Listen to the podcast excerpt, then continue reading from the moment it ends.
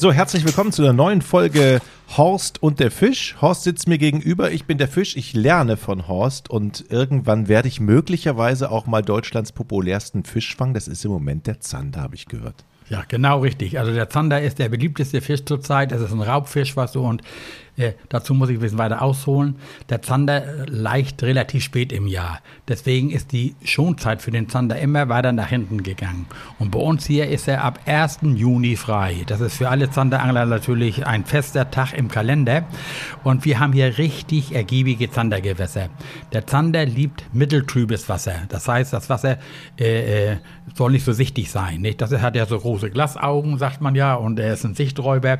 Und deswegen äh, liebt er diese mitteltrüben Gewässer. Und die Gewässer hier bei uns in Nordfriesland sind auch relativ flach und immer leicht nicht, nicht moderig, aber eben nicht so durchsichtig. Klares Wasser ist für den Zander absolut tödlich. Und deswegen äh, zum Beispiel die alten holsteinischen Seen, die waren früher auch alle mitteltrüb. Alle Gewässer waren durch den Eintrag, durch Kläranlagen und, und, und, waren mitteltrüb.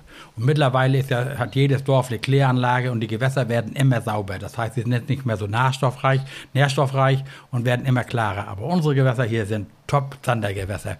Und der 1. Juni ist natürlich, mein Kollege ist nachts um drei schon mal ans Wasser gefahren, um, um die Plätze zu sichern, um sicherzustellen, dass er an den von ihnen gewünschten Platz kommt. Denn jeder Fisch hat so seine Eigenarten und jeder hat so seinen Lieblingsplatz und weiß, wo er eventuell einen Zander erwarten kann. Nicht? Und mhm. der Zander wird eben als Sportfisch betrachtet. Man erwischt ihn in der Regel mit äh, äh, Kunstködern. Also nicht, es gibt also auch die unterschiedlichen Angelarten. Die populärste Angelart ist mit dem Gummifisch. Nicht? Der Gummifisch imitiert eben ein krankes Fischchen und äh, äh dann kommt es eben darauf an, wie groß sollte der Fisch, Gummifisch sein? Welche Farbe sollte er haben? Angel ich mit einem Angsthaken, sogenannten Zusatzdrilling, oder angel ich nur mit einem Einzelhaken? Setze ich ein Stahlvorfach ein? Das sind so Dinge, die jeder Angler für sich äh, abwägen muss, denn der Zander lebt ja in Konkurrenz mit dem Hecht. Und nicht, äh, eigentlich angelt, angelt, man den Zander eigentlich nur mit einem leichten monophilen oder Fluorocarbon-Vorfach. Aber wenn die Gefahr besteht, dass auch Hechte da sind, sollte man tunlichst ein Stahlvorfach oder ein Hartmonovorfach vorsetzen. Weil man aus Versehen Hecht fängt? Genau. Der beißt alles durch, also wenn nicht, und äh, würde dann auch tot, äh, zum Teil verludern.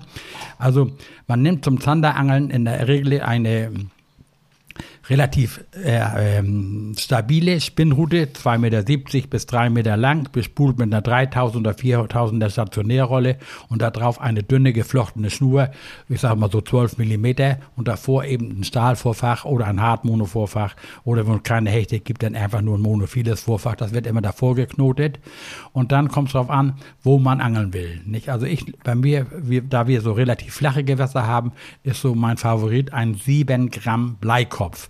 Man muss ein gewisses Gewicht haben und den Haken. Ne, also das ist ein Bleikopf. In der Regel Footballkopf sagt, es gibt verschiedene Köpfe, spitze, runde, also, aber der runde Kopf ist eigentlich so Standard. Ein schöner, stabiler Haken, nicht so kurz. Und der muss ganz genau in diesen Gummifisch eingeführt werden. Aber wenn ich manchmal ich Angler sehe, was so, die ziehen den einfach auf. Also das ist, gibt so einen Trick den Gummifisch in der Regel so 10, 12 bis 15 Zentimeter lange Gummifische nimmt man und dann hält man die an den Hakenbogen und guckt, wo der Hakenbogen rauskommt. Und dann macht man sich einen Gummifisch da mit der spitzen Hakenspitze eine kleine Markierung und dann ist ganz wichtig, diesen Haken wirklich mittig in diesen Gummifisch einführen. Ne? Und dann eben ganz dicht unter, den, unter der Oberfläche, dass der Hakenbogen relativ weit rausguckt. Nicht? Dann gibt viele Zander, die beißen vorne auf den Kopf und dann wirft man diese Montage jetzt so weit raus wie möglich in das von zu befischende Gewässer. Dann lässt man den Gummifisch im Grund sacken und dann macht man, das ist die sogenannte Faulenzer-Methode. Also der wird nicht stumpf durchgeleiert, man wirft raus, achtet darauf, bis die Schnur durchsackt, dann weiß man, der Köder ist am Grund. Dann macht man mit der Rolle zwei, drei kurze Bewegungen, dann ist die Schnur wieder stramm, man hebt den Köder vom Grund an und lässt ihn wieder fallen. Und dazu beobachtet man immer die Schnur. Du merkst dann genau, wenn er auf dem Grund aufditscht, dann hängt die Schnur ja durch. Und in dieser Phase kommen in der Regel die Bisse. Und dann muss man blitzschnell reagieren. Also das heißt sofort anschlagen. Und deswegen darf man da nicht so eine weiche Hute haben, so ein, so ein, so ein, so ein Wickelstert oder sowas alles. Das muss schon relativ stramm sein, weil der Zander sofort den Gummifisch sonst wieder ausspuckt, wenn er was merkt. Und der beißt kein zweites Mal. Der ist nicht wie ein Hund oder wie ein, ein Dorsch. Der würde vielleicht drei, viermal beißen, der Hecht auch. Der Zander, wenn er merkt, da stimmt irgendwas nicht, lässt er den Köder wieder los. Und dann ärgert man sich. Also das vor wir sagen immer, sofort eingeben, also ein Ansammeln. Ne? Das heißt, der, der, der, ist der schlau oder ist er einfach nur, sind das seine Instinkte? Das oder? sind so seine Instinkte. Weißt du, der Zander ist ja bekannt, der hat ja vorne so richtig Reißzähne. Du siehst immer, was du, wenn du jetzt nachher einen Fehlbiss hast, dann siehst du, ah, das war ein Zander. Weißt du, der hat so zwei Löcher im Gummifisch und dann wird der Gummifisch akribisch untersucht. Und es gibt, also es gibt Gummifische, Jochen, alles, was die Welt an Farben hergibt, gibt das in Gummifischen. Ne? Ich kenne Leute, die fischen ausschließlich mit weißen Gummifischen, jeder hat da so seine Eigenart. Wichtig ist in diesen trüben Gewässern, dass die Gummifische auffällig sind.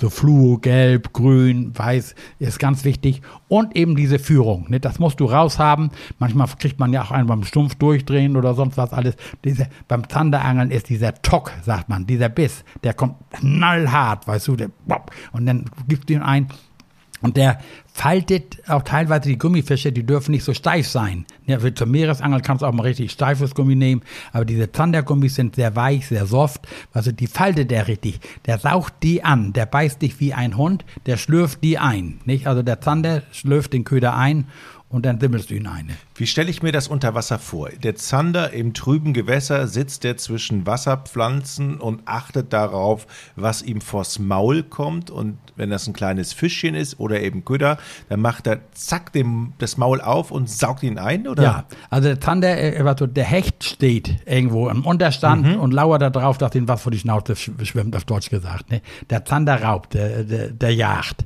Ne? Und das gibt es eben Beißphasen. Und diese Beißphasen muss man natürlich immer äh, erwischen. Also ich bin gleich am 1. Juni, Jochen, los und da wir hier so richtig schöne Gewässer haben, was und ich habe ja früher, als ich hier noch äh, beruflich tätig war in Bredstedt, hatte ich ein eigenes Boot, nicht?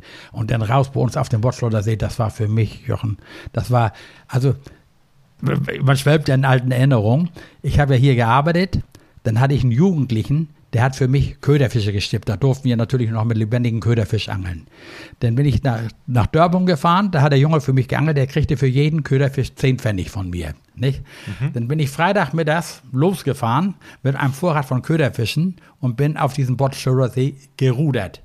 Man muss da rudern. Ich hatte ein relativ schweres Eisenboot und musste sich manchmal richtig, weil wir immer viel Wind haben, in die Riemen legen. Und dann ruderst du auf diesen See raus und dann hattest du dann deinen Platz. Ich hatte mir einen Luderplatz, nennt man das, angelegt. Weißt du, ich hatte ohne Echolot, ohne was. Weißt du, ich habe mir immer drei Landmarken gemerkt und dann angeln wir, weil es so flach ist, nicht mit dem Anker, weil in der Ankerkette konnte sich ja der Fisch verhaken, sondern wir haben zwei Stangen. Du legst sie dann so mit dem Steven oder mit der Spitze des Schiffes in Wind, steckst die Stange in die Erde und dann fixierst du das hinten. Da liegst du dann ruhig mit deinem Boot und dann konntest du deine vier Angeln ausbringen. Früher zum Teil eben noch mit lebendigen Köderfisch. Und dann wusste ich, wenn die Abenddämmerung kommt, das heißt, wenn die Schwalben übers Wasser schwimmen, was und die Nahrung aufsammeln, was dann fliegen die Schwalben mal ganz tief, wenn die Dämmerung kommt, dann kommen die ersten Bisse, weißt du, wenn dann deine Pose anfängt zu wandern, was und die Phase, weil ja den Köderfisch, also in der Regel, wenn du mit Köderfisch angelst, schnappt ihn quer, muss ihn drehen und äh, schwimmt dann damit los. Wann schlägst du an, nicht? Oder wann semmelst du den an? Das habe ich dann und wenn ich dann habe ich da bis zum Morgengrauen geangelt nicht? Und habe dann immer in den Nachtstunden, war es dann auch mal eine, aber dann, wenn das morgens wieder hell wird. Also die Dämmerungsstunden abends und die Morgenstunden, wenn das hell wird. Das waren so die klassischen Zanderstunden, wo so ein Zander kommt.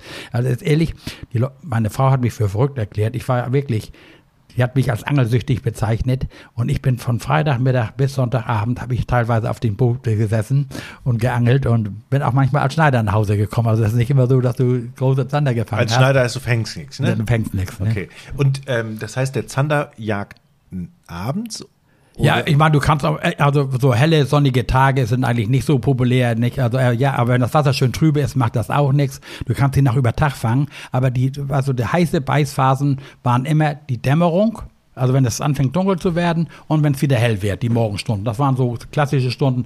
Aber ich habe jetzt zum Beispiel am, am 1. Juni über Tag geangelt. Also unsere Seen sind ja sehr flach.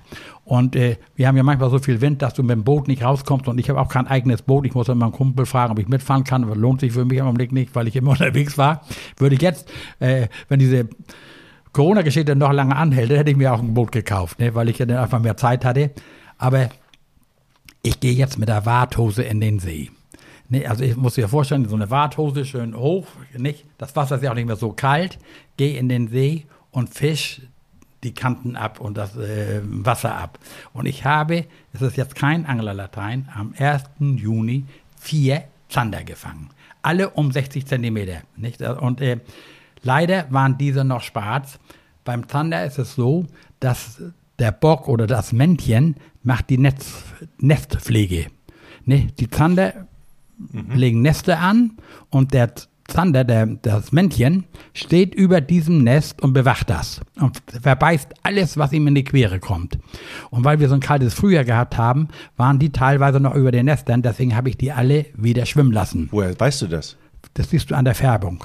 Ne? Wenn der Zander mhm. schwarz gefärbt ist, der ist sonst eigentlich eher silbergrau und nicht hell. Und wenn das schwarz gefärbt ist, ist das ein Männchen und das macht in der Regel noch Nestpflege. Ne?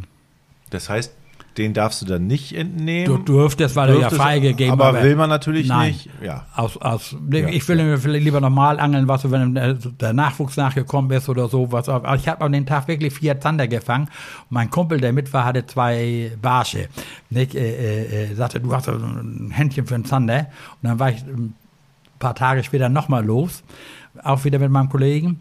Du, wir gehen ins Wasser, beide mit Warthose rein, also bestückt. Und mein Kumpel hatte ein Gummifisch am 7 Gramm Bleikopf, also klassisch, äh, äh, Zander. Und ich wollte mit Dropshot, das ist so eine neue, moderne Angelart, da wird der Haken direkt in die Schnur gebunden. Also du hast kein Vorfach, du musst dir das so vorstellen, der mhm. wird direkt, der, eigentlich hat der Fisch gar keine Chance zu beißen, weil er so stramm am Haken sitzt, nicht? aber es ist eine sehr erfolgreiche Methode und du kannst damit sehr weit werfen, denn du machst da unten ein Gewicht dran, ein sogenanntes Dropshot-Gewicht Je nachdem, was so viel Wind ist, wie weit du werfen kannst. Und dann hast du da drüber eben diesen Gummifisch ähnlich wie auch und, und, wärst also so weit wie du kannst und machst auch nur ganz leichte Bewegungen, immer so Zuckbewegung und lässt wieder fallen. Und in dieser Fallphase beißt, äh, soll der Fisch beißen. Und ich hatte gedacht, was du mit Dropshot wäre ich gegenüber dem Gummifischangler, der natürlich nicht so weit werfen kann. So ein Windfisch hat, Gummifisch hat der Windwiderstand und ähnlichen im Vorteil. Aber nachdem der den dritten Barsch, Jochen ungelogen, Erster Barsch 41, zweiter Barsch 39, dritter Barsch 38. Da habe ich natürlich meine Drop-Shot-Montage abgeschnitten, Gummifisch montiert, fing danach gleich zwei Barsche, beide nur so um die 25, ne? Und dann nochmal drei Zander. Ne? das war also richtig heavy. Aber wie gesagt, das waren Ausnahmetage, das ist nicht immer so. Ne? Also du kannst diese Zander eben, klassisch fängst du den mit Gummifisch, das Gewicht des Bleikopfs bestimmt immer das Gewässer. Wenn ich jetzt an einem fließenden Gewässer fisch, was so eine harte Strömung ist, dann muss ich den Kopf schwerer wählen. Ne, aber bei uns in den stehenden Gewässer sieben, maximal zehn Gramm. Gummifisch zehn bis zwölf Zentimeter. Die Leute, die etwas ängstlich sind, die montieren einen Zusatzdrilling. Das heißt, das, das nennt sich sogenannter ähm, Faulenzer. Der wird dann vorne übers Öhr vom Beikopf gehängt und wenn hinten im Schwanzbereich nochmal befestigt, nicht, das ist für die Schwanzbeißer, denn wenn man jeden Fisch verwerten will. Ist allerdings nicht unbedingt erforderlich, das muss aber jeder Angler für sich selbst entscheiden. Und äh, man kann die natürlich auch mit äh, Kunstködern angeln. Ich habe zum Beispiel im letzten Jahr haben wir äh, gezielt auf Barsch geangelt mit Spinner. Ne, ein Spinner ist ja so mit einem Blatt, das sich um die eigene Achse dreht und der macht eine richtige Druckwelle. Und da wollten wir Barsche angeln. Und die Spinner, so, so ein Maps 3 oder so, ist ein klassischer Barschköder. Und zack, fing ich einen Zander. Ne, Spinner, das geht gar nicht. nicht. Und es gibt jetzt sogenannte Spoons. Die musst du dir vorstellen wie ein Weidenblatt da läuft die Schnur innen drin, Inliner nennt sich die. Nee, das ist einfach wie ein Weidenblatt, da läuft die Schnur praktisch über eine Achse durch den Köder, dann machst du am anderen Ende hinten eine Perle, dass er sich schön drehen kann und dann kann man wahlweise einen Einzelhaken oder einen Drilling befestigen, also das muss jeder Angler für sich selbst entscheiden. Also man, der populärste Köder zum Zanderangeln ist natürlich der Gummifisch, aber es gehen auch andere, alle, alle anderen Köder wie Spinner, Ganz populär zurzeit sind Wobbler, die man abends einsetzen kann. Gerade in den Nachtstunden kommt der Zander ganz dicht ans Ufer und ich kenne Freunde, die fahren nur noch nachts zum Nordostseekanal, um die Zander da mit dem Wobbler zu fangen, den sie dann, da wo noch ein bisschen Restlicht ist, also wo Scheinwerfer und ähnliches sind, ganz dicht am Ufer langziehen, weil die Fische dann jagen und die jagen die Beute in diesen ufernahen Bereich. Also man kann die mit allen möglichen Ködern fangen. Also es ist nicht nur, aber wie gesagt, der Köder, der Gummifisch ist absolut Nummer eins für zum Zanderangeln. Oder der tote Köderfisch. Der tote Köderfisch ist nach für mich wirklich, also der, du kannst mit einem toten Köderfisch eher einen Zander fangen als mit einem lebendigen. Also, dass der Köderfisch leben muss, ist es nicht mehr. Also, du hast schöne kleine Köderfische, relativ schlanke Köderfische. Ich habe zum Beispiel meine beiden größten Zander auf einem toten Grundling gefangen. Ne? Die Grundlinge hat es früher bei uns in grauen Mengen gegeben. Heute muss man schon wissen, wo man welche fangen kann. Aber klassischer Köder ist eben der Weißfisch, das Rotauge zum Zander. So 10 Zentimeter lang, die kann man sich wunderbar stippen. Und die werden dann mit Hilfe einer Ködernadel aufgefädelt. Das heißt, ich schiebe diese Nadel im Bereich des Kopfes, im Kiembogen oder wo ein bisschen fester ist, zum Schwanzende durch und ziehe dann in der Regel einen Einzelhaken, der an einem schön großen Bogen hat, durch diesen Köderfisch, befestige das dann an meiner Angelschnur, wo das Blei dran ist und kann diese Montage jetzt sehr weit rauswerfen. Lass die dann im See liegen, nicht? Bei uns natürlich dann vier Routen, die ich mit Köderfisch besteck, dann setze ich mich mit meinem bequemen Angelstuhl dahin, beobachte meine vier Routen und viele Leute haben heute elektrische, elektronische Bissanzeiger und also ich selber bin dann noch vom, vom alten Schrot und Korn. Ich benutze ein Gummiband, das ich um meinen Griff, Korkgriff oder Moosgummigriff befestige, mache den Bügel der Rolle auf, fädel die Schnur durch dieses Gummiband und wenn der Fisch jetzt beißt, soll er möglichst wenig Widerstand spüren. Wenn er den einsaugt, und kann dann gleich Schnur ziehen. Und wenn du da sitzt und siehst die Klänge von der Schnur, von der Schwule fallen, dann weißt du, da hat einer gebissen, dann macht er eine lange Flucht, eine kurze Flucht, wann schlage ich an? Ne, wann, äh, das ist eben das äh, Spannende dabei. Oder wir haben dann auch schon, wenn das nachts dunkel ist oder sowas alles, mache ich einfach ein Stück Silberpapier, was du so von der Zigarettenschachtel in meine Schnur. Und wenn die Silberpapier hochwandert oder wegwandert, das sind so Bissanzeiger, wie man sie früher benutzt hat, die heute auch noch funktionieren. Viele haben aber auch elektronische, elektrische Bissanzeiger, ist auch in Ordnung. Die piepen dann eben und man hört, dass der Fisch nur zieht, ist auch ganz populär vom Karpfenangeln. Aber zum Zanderangeln ist das eine wirkliche tolle Methode. Und ich habe bei dieser Art mit toten Köderfisch von so wunderschöne Beifinger gehabt, dicke Raubaale. So habe ich meinen persönlich größten Aal nachts beim Zanderangeln gefangen. Der fegte die Schnur von der Rolle und ich habe gedacht, jetzt hast du den 10 Kilo Zander. Jeder tropft natürlich von so, ne, das ist so eine magische Grenze. 10 Kilo? Ja, das muss so eine magische, also meine, mein größter Zander wog 8,4 Kilo, den Ui. ich gefangen habe, nicht? Und äh, 10 Kilo war ist immer so eine Traumgrenze, äh, die auch realistisch ist. Nicht? Die Schnur, die flog von meiner Rolle, weißt du, nachts im, im, im, und ich angeschlagen was und gedrillt, Catcher parat gelegt, nicht? Was alles, früher mit so einem Tranfulzer vom Licht und dann auf einmal ein Aal von dreieinhalb Pfund.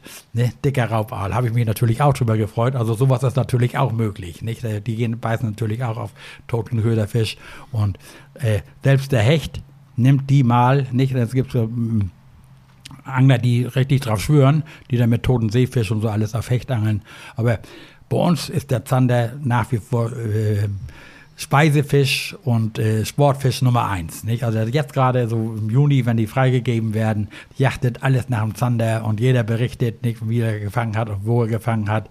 Das ist schon sehr spannend. Nicht?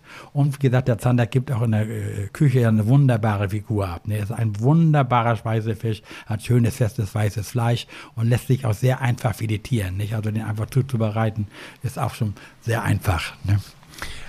Ähm, wenn man sagt, ich angel auf Zander, das bedeutet, man wird aber dann praktisch die Route und, und, und den Köder alles auf diesen Fisch ausrichten, aber es kann dann sein, dass eben andere Konkurrenzfische dann trotzdem auch das gerne nehmen. Ne? Ja, absolut. Also wie gesagt, es, es kommt immer auf das Gewässer an. Nicht? Also wir haben zum Beispiel Gewässer, was, wo äh, Zander und Hecht leben. Deswegen sage ich also, sollte man vorsichtig sein und immer aus sportlichen Gründen ein Stahlvorfach vorschalten. Das stört den Zander überhaupt nicht. nicht? Oder so ein Hartmonovorfach. Und dann, die, guck mal, äh, die Angelarten unterscheiden sich. Wenn ich jetzt auf Zander angel, dann nennt sich diese Methode Faulenzen.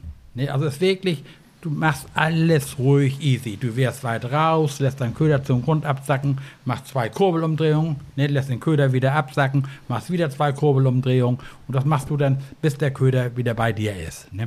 Wenn ich jetzt aber auf Hecht angeln würde, dann würde ich den Köderfisch rauswerfen und wir sagen durchleiern. Ne? Dann drehst du einfach den Köder durch, machst mal einen Drillstopp. Nicht? Das ist eigentlich der Unterschied bei diesen beiden Angelmethoden. Aber es ist eben nicht auszuschließen, dass beim Zanderangeln man Hecht beißt und dass auch beim Hechtangeln Zander beißt. Nicht? Das, das äh, muss man immer mit einkalkulieren.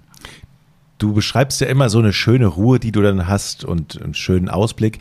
Glaubst du, der Fisch merkt es, wenn du selber nervös bist und einfach nicht, nicht gut drauf bist? Ja, also guck mal, du musst ja, du musst eigentlich, was du diese Harmonie mit deinem Gerät, äh, das muss einfach stimmen. Nicht? Wenn ich meine Schnur nicht beobachte, was so, die hängt nur auf dem Grund. Ne? Deswegen, diese Bisse, sagte ich ja, die kommen meistens in dieser Sinkphase. Also wenn der Köder zum Grund sinkt, das siehst du dann oft schon, dass die Schnur schon stramm wird.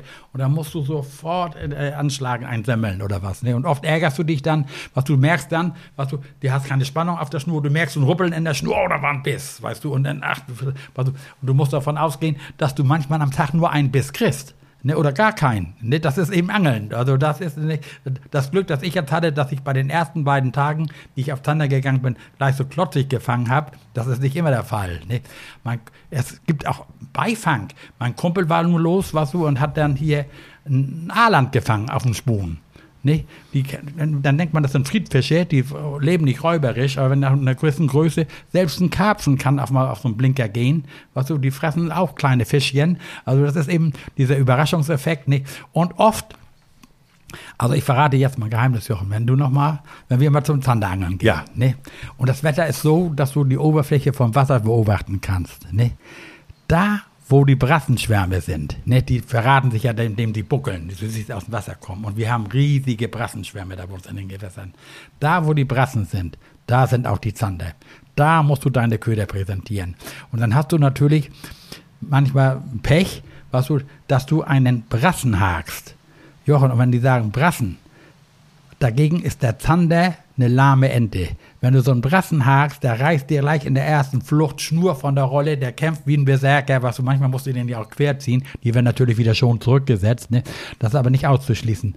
Also wir lesen das Wasser. Ich gucke immer, weißt du, wenn ich sehe, dass irgendwo Bewegung im Wasser ist, wo Brassen sind und sowas alles, da präsentiere ich meine Köder. Da habe ich schon die besten Zanderfänge gemacht. Warum, warum gerade da? Was Wahrscheinlich, weil die Brassen, was du die Gründeln, die äh, wirbeln Nahrung auf, was du, die haben ja so ein unterständiges Maul, die, die, die krabbeln am Grund rum oder sonst was alles und die Gewässer sind eben bei uns, mal, deswegen konnte ich ja mit der Warthose, kann ich stundenlang durch diesen See laufen, der ist maximal 1,50 Meter tief. Ne? Muss natürlich darauf achten, beim letzten Mal, ich bin ja immer ein bisschen wagemutig, wollte ich in so eine ehemalige Entnahmestelle, was das sah dann auch so hitverdächtig aus, das wollte ich das Ufer nochmal abfischen und dann bin ich ins Schlupperloch geraten, nicht? Also muss schon ein bisschen Gewässerkenntnis, so ein Schlupper, so ein mhm. Loch, was, wo ich eingesackt bin. Ah, okay. Da kriegte ich so ein bisschen Panik, was du denn, das ist ja nicht nur, du, das saugt sich ja so fest, du kriegst die Füße nicht wieder raus, ne? Und dann stehst du da am See und kommst nicht weiter, nicht nach, nicht nach links und nach rechts, ne? Deswegen immer mal testen, der Grund muss schon relativ fest sein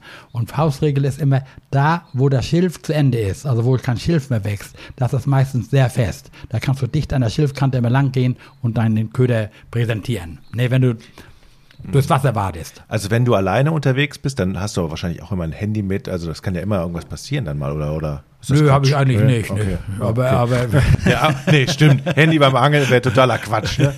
Na, das nicht. Aber ich bin schon mal was ins Wasser gefallen mit dem Handy. Ja. Nee, das lässt sich ja nicht auslassen.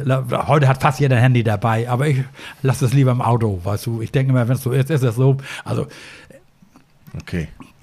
Also ich gehe ja nicht davon aus, dass irgendwie was passiert. Nicht? Also ja. ich kenne das Gewässer. Nur für jemanden, der es nicht kennt, war so und dann denkt, ich kann da jetzt reinlatschen, der muss sich schon vorher vergewissern, dass der Grund äh, äh, fest ist oder muss eben Boot benutzen. Guck mal, ganz populär sind ja diese Bellyboote. Das sind so was wie, wie Autoreifen. Da mhm. sitzen die Angler drin. Das ist auch was so eine wunderbare Sache. Die haben dann in der Regel Schwimmflossen drauf und gerade in den Binnengewässern kann man die wunderbar einsetzen. Nicht? Dann haben die so ein, das Ding heißt eben Bellyboat, das musst du dir vorstellen, wie, wie, ein, wie ein Sitz auf dem Wasser. Das ist also eine U-Form, hast du einen Sitz drin, du sitzt quasi im Wasser bis mit dem Hintern und äh, machst dann deine Würfe ne, von da aus. Und paddelst du mit den Füßen mit der Schwimmflosse und schimmert das Gewässer ab. Ne? Das es natürlich auch. Stellst du dir auch immer vor, was unter Wasser los ist? Ja. Also du beobachtest natürlich oben, aber du hast ja irgendwie eine Vorstellung, was un, un, unterhalb Ja, gerade in diesen flachen Gewässern, was so ist, zum Beispiel sind ja auch oft Teichrosen, Seerosen, unter Wasser dieses Laichkraut, Hechtkraut, sagen wir. Das musst du natürlich alles beobachten und dementsprechend wählst du den Köder. Nicht? Also wenn ich jetzt sehr verkrautete Stellen habe, dann gibt es spezielle Köder, Shatterbaits, äh, Spinnjicks, was so, äh, die dann man auch durchs Kraut ziehen kann, nicht ohne dass der Köder gleich äh, äh, verdreckt. Nicht? Gibt's, äh, also die Industrie ist da sehr erfolgre erfolgreich und wenn ich jetzt eine Stelle habe, die sehr stark verkrautet ist, dann wähle ich eben einen Köder, also den ich da durchziehen kann. Ne, du erinnerst, wo wir zum Hechtangeln waren, Ja. ne, da habe ich auch so einen Krautblinker äh, drauf gemacht und den konnte ich das Kraut ziehen und hat dann ja auch noch geklappt. Ja, ich weiß, ich war dabei. Ähm, de- du hattest ja am Anfang gesagt, der Hecht beißt eigentlich nur einmal und Der, dann. der Zander. Äh, Entschuldigung, der Zander und, und, und, dann, und dann nicht mehr. Das Nein. heißt, wenn andere Angler an dem Tag vor mir im Gewässer waren oder einen Tag vorher Hm. und dann ist doch die Chance, dass ich einen kriege, geringer, weil möglicherweise hat er da schon mal gebissen oder Naja, hat das ich mein- Einfluss? Ich weiß, das weiß ich nicht, wie lange die sich das merken. Was, also Mhm. ich glaube schon, was wenn die ihre das Beißfenster, ne, wenn die jetzt am Rauben sind. Ne, der Fisch frisst ja nicht 24 Stunden am Tag, wie wir Menschen auch. Ne. Es gibt eben also so Beißzeiten und die musst du nutzen. Dann kannst du auch in kurzer Zeit viele Fische fangen. Aber das ist eben, was, wann diese Beißzeit ist. Ich sagte ja morgens oder, oder äh, abends äh, ist schon mal eine gute Zeit. Aber es, äh, ich habe zum Beispiel mit einem Kollegen, im Herbst auf dem Moschuler See gesessen, da haben wir geangelt, da war ein Schwarm Zander, da konntest du hinwerfen, wie du wolltest, was du die, die sammelten sich dann und die haben gebissen am helllichten Tag. Ne, also das ist eben generell alles möglich und ich glaube mir nicht, dass der Fisch jetzt merkt, weil ich habe da eine schlechte Erfahrung gemacht, er beißt ja, er saugt ja diesen Gummifisch an, weißt du, und spuckt ihn sofort wieder aus, wenn ihm das äh, Spanisch vorkommt, nicht? Aber wir, du, es ist ja, also wir haben ja, du glaubst, im letzten Jahr im Herbst in unserem Vereinsgewässer war so ein Ran, da haben was so die Zander sich zum Herbst da gesammelt, was so, ob jetzt ins Winterlager gezogen sind, das gibt so Stellen nicht. Da war, da war so viel los. Also ich selber bin jetzt vom Oktober bis um 31.12. Den letzten Zander habe ich am 31.12. gefangen. Da habe ich schon von morgens bis mittags geangelt, da hatte keinen Biss. Und ich habe gesagt, du gehst hier nicht ohne Fisch vom Gewässer. Nicht, das war also Silvester. Und neben mir fing dann einer an Zander und dann bin ich um diesen See rumgelaufen auf die windzugewandte Seite, habe mich da hingestellt und habe gegen den Wind geworfen. Nicht also Wind, ob bekannt, Fisch in der Hand, ist so ein Sprichwort hier bei uns, weißt du. Bin da hingegangen und habe noch fantastisch gut gefangen. Also ich bin nicht ein Tag, Jochen, das ist jetzt kein Anglerlatein, ich bin nicht einen Tag im Herbst von dem Gewässer gegangen, ohne mindestens einen Zander gefangen zu haben. Ob die immer maßig waren und so, das will ich jetzt nicht beschwören, ne, aber ich habe jeden Tag meinen Fisch gefangen. Und ich bin jeden Tag da gewesen. Wie groß müssen die sein? Was ist maßig beim Zander? Äh, das Mindestmaß 45 Zentimeter. Okay. Aber wir haben ja noch ein eigenes Maß. Also ich würde nie einen Zander unter 50 Zentimeter mitnehmen. Nicht? Das gibt es immer von Gewässer zu Gewässer unterschiedliche Mindestmaße. Nicht? Äh, äh, also man hat das als Angler in der Hand. Was- Und das ist natürlich das Umdenken, was jetzt Gott sei Dank stattgefunden hat. Ich hätte früher nie einen maßigen Zander zurückgesetzt. Nie. Ne? Und heute weiß ich, ich habe eine sinnvolle Verwertung. Ich kann auch wieder einen Zander mitnehmen. Meine Frau maut nicht, wenn wir jeden zweiten Tag Zander essen. Ne? Und sonst wenn ich ihn nicht sinnvoll verwerten kann und er mir nicht das Maß hat oder so, ne, dann lasse ich ihn gerne wieder schwimmen. Die kann man schon zurücksetzen und dann kann ich ihn vielleicht nochmal fangen. Ne. Sinnvolle Verwer Verwendung wäre auch mich anzurufen. Ich mag gerne Fisch. Ja. Kann man noch super grillen, ne? Ja, ja, der, der Zander, deswegen ist er ja so beliebt. Nicht? Obwohl, weil ich persönlich esse ihn auch gerne, aber er, wie gesagt, er hat auch wenig Eigengeschmack. Nicht? Also das haben so viel Beilagen, was und heute ist ja Fischessen sehr populär. Nicht? Also nach wie vor würde ich einen Dorsch dem Zander vorziehen. Aber ich esse den Zander natürlich auch sehr gerne. Noch lieber esse ich einen Barsch. Ne? Der Barsch ist wesentlich saftiger. Jochen, ich hoffe ja, dass, ich wieder, dass wir demnächst mal loskommen und dann. Ich hoffe auch. Äh, nicht, dass wir dann mal auch was mit Zanderangeln fängst du natürlich auch Barsch. Er sagte ja, mein Kumpel hatte, und was du, ein fertiger Barsch ist Kapital. Nicht? Also der größte Barsch, den ich gefangen habe, ist, glaube ich, 48 Zentimeter.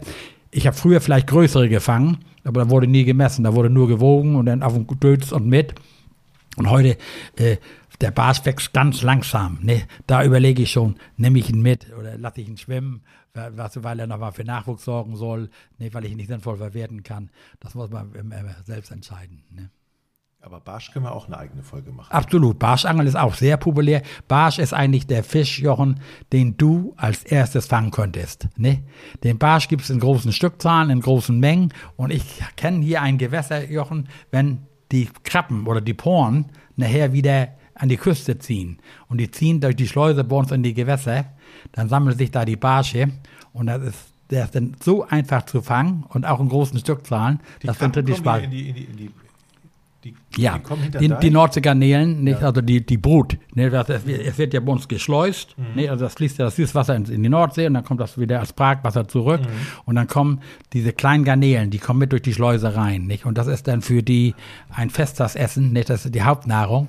Und da äh, äh dann sammeln sich die Fische komischerweise. Guck mal, die Natur, Natur wiederholt sich. Nicht? Wenn du die Natur äh, äh, verstehst, dann weißt du, Mensch, jetzt ist die Zeit, wo die Barsche äh, äh, auf die Krabben gehen, da musst du mal hin oder so. Nicht? Dann, äh, und da gibt es eine Phase, da fängst du wirklich viele Barsche und dann wird ein Tag auf dem anderen, ne, wenn die Schleuse, guck mal, das ist unser Problem, die Schleuse geht nicht jeden Tag auf. Nicht? Also die Schleuse staut ja das Wasser, wenn die Bauern, wenn das lange trocken ist, dann es kann, wird nicht gespült. Das muss natürlich mit alles passen. Und zum Herbst regnet das ja viel, da lassen sie viel Wasser raus, kommt viel Wasser rein.